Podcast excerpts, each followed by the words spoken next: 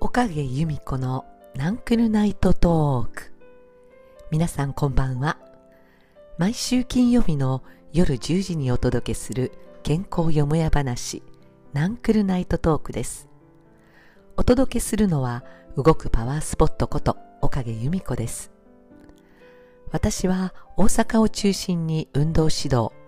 また健康教育に関わるお仕事をしています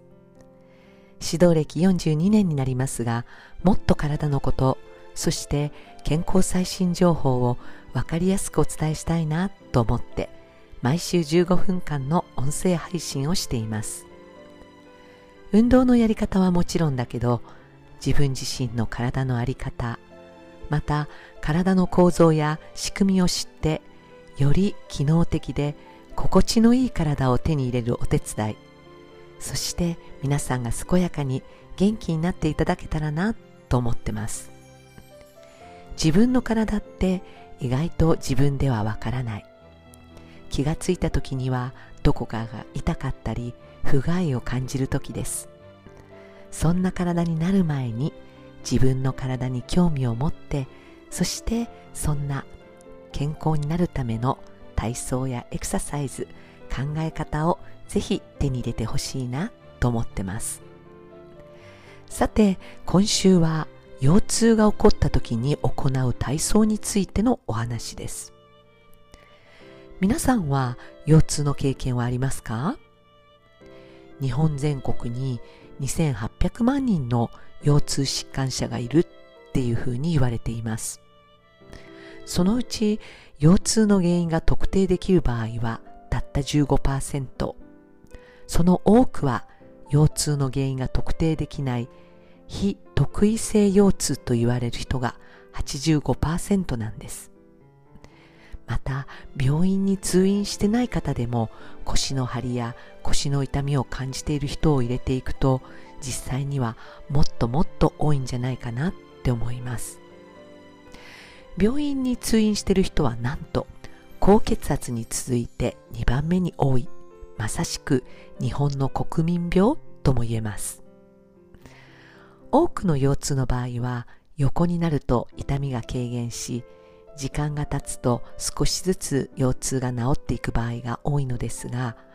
実際にはまた何度も腰痛をぶり返す人がいらっしゃいます。そんな時にお医者様から軽く体操するようにと言われたり、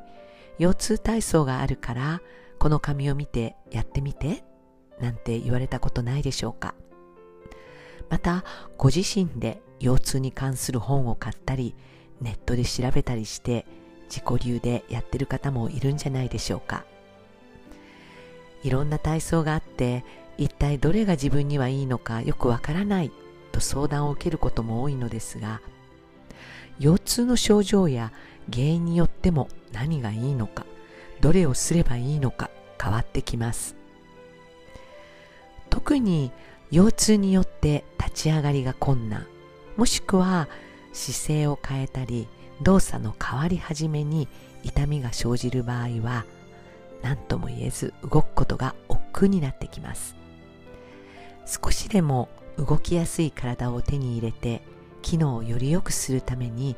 どんな体操をすればいいのか考えてみましょう。まずは痛みが出るような体位。例えば座っていると腰が痛いとかもしくは腰を反らすとつらい。そんなポジションで体操することはやめておきましょう。心地よく楽にできる姿勢やポジションを見つけていきます。そしてその心地よいポジションで動きを小さくゆっくり無理なく反復していくことが大事です。筋肉を伸ばしたり筋肉を強化する前にまずは関節周りの組織を緩めほぐし動きやすい状態を作っていきましょう。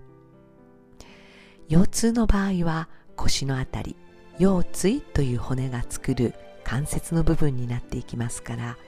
側外であったり行外であったり腹外であったり自分が心地よいポジションをとってそして小さく優しくゆっくりと動いていくことです。まずこのリラックスする体の緊張を解き放していくそのためのゆったりとした呼吸も身につけましょう。呼吸は体の内側のインナーマッスルインナーコアと言われるような筋肉にも働きかけることができますのでゆったりとした呼吸をすることによって体の力は抜けやすくなります。気持ちの良い程度の動きを繰り返す。また重力重さを感じながら重さに従う動きをやってみる。重さに抗うような重力に反するような動きはもっともっと後半でやっていくようにしましょう。そして何よりも私が大事にしているのはポジティブなイメージの働きかけです。痛いんじゃないかな？これをやるとひどくなるんじゃないかな？痛みがあったらどうしよう？っていうようなネガティブな気持ちを持ちながらやるよりは少しずつ動かすと体がほぐれていく。体がほぐれていくと血液も流れて体がほかほかと温かくなる。気持ちよく動くことで体の状態はより良くなる。そういったポジティブなイメージを持ちながら体操をやっていきましょう。また痛みや体の硬さを意識しがちな方はそれだけでさらに緊張が強くなっていくこともあります。呼吸をするだけでも首や肩に力が入ったり腰をぐっと反らせてますます腰を固めてしまったり。そんな緊張が続くと動くことがさらに困難になっていきます。先ほども言ったようにポジティブなイメージを描きながらゆったりとまずは呼吸をして心地よくなるかどうかを確認してみましょう。十分なリラックスができたら少しずつ体の中心部分を安定させる働きかけをしていきましょう。少し意識的な呼吸によって体の内側の筋肉インナーマッスルやインナーコアインナーユニットがぐっと活性化していきます。さらに両手両足を合わせたりほどいたり。また体格に体を伸ばしたり引き寄せたり。右手と左足を遠くに伸ばしてみたり右手と左足を近づけてみたり。そんな運動をすることによって少しずつ体の中心が意識しやすくそしてバランスが取りやすくなっていきます。最初から大きな動きを目指すのではなく動きやすい範囲から繰り返すうちに徐々に徐々に動きの範囲が大きくなるようなイメージで動かしていきましょう。体がしっかりと引っ張り合って伸びることによって筋膜の張りが生まれ体の中心がさらに安定してくれます。私たちの体の骨格や関節が本来の正しい位置に来ることで動きはさらに行いやすくなりますので腰痛改善の場合は骨盤周りをまずは安定させて手足を離したり近づけたり動かすことで正しい位置に整えていきましょう。昔からはウィリアムズ体操とマッケンジー体操っていう2つの体操が有名ですけれども今日は皆さんと共に寝る前にウィリアムズ体操の中のいくつかの体操を一緒にやってみましょう。お腹の筋肉やお尻の筋肉もも裏や背中の筋肉を伸ばし腰にかかる負担を少しずつ軽減していくことを目的にしたウィリアムズ体操です。それでは皆さん今日はゆったりと仰向けになってください。手足をだらーんと床に預けて力を抜いてみます。首を小さく左右に振って動かしてみましょう。次は両腕をコロコロと内外と動かしてみます。手のひらをグーパーグーパーと動かしてみましょう。次は両足を中外中外とワイパーのように動かしてみましょう。軽く上下に膝をトントントントンと動かしてみます。ゆっくりと鼻から息を吸って細く長く息を吐いていきます。もう一度鼻からゆっくりと息を吸ってため息をつくようにはーと息を吐いてみましょう。それでは右の足と左の足を引き寄せて両手で軽く両膝を抱えます。背中を丸めるように少しお腹を内側に引き込んでいきましょう。息を吸って緩めます。吐きながらもう一度両足でお腹をぐーっと押し込んで軽く腰を丸める感じ。腰のあたりがペターッと床につくようにします。もう一度息を吸って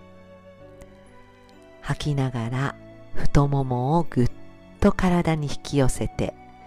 余裕があったら頭を少し持ち上げてみましょう。もう一度息を吸って吐きながら膝を引き寄せて頭をゆっくりと持ち上げて顎を軽く引きます。頭を下ろして手足をゆっくりと伸ばしましょう。次に今度は膝を三角に立てましょう。両手を頭に添えて手のひらで頭を抱えます。奥歯を緩めてゆっくり息を吸って吐きながら少し頭を持ち上げて自分のおへそを覗きます。この時にあまり頭を上げすぎずおへそが見えるくらいで十分です。ゆっくり頭を下ろしてもう一度息を吸って吐きながら頭を持ち上げます。自分のおへそを覗き込んでみましょう。息を吸いながら頭を下ろして吐きながらもう一度頭を上げます。ゆっくり息を吸いながら頭を下ろして吐きながらゆっくりと頭を持ち上げます。ゆっくりと頭を下ろしましょう。一度足を伸ばして腕も伸ばして楽な姿勢をとります。それでは最後の体操です。もう一度膝を三角に立てましょう。両手を少し横に広げて右足を左足にかけて息を吐きながら足を右側に倒します。息を吸いながら右足をほどいて膝を元の位置に戻しましょう。次に左足を右足にかけて息を吸って吐きながらゆっくりと左に倒します。息を吸いながら足をほどいて吐きながら戻しましょう。もう一度息を吸って右足を左足にかけて吐きながら右に倒します。息を吸って足をほどいて吐きながら真ん中に戻しましょう。最後です。息を吸いながら左足をかけて吐きながら左に倒します。息を吸いながら足をほどいて吐きながら戻しましょう。それでは手足をリラックスして伸ばします。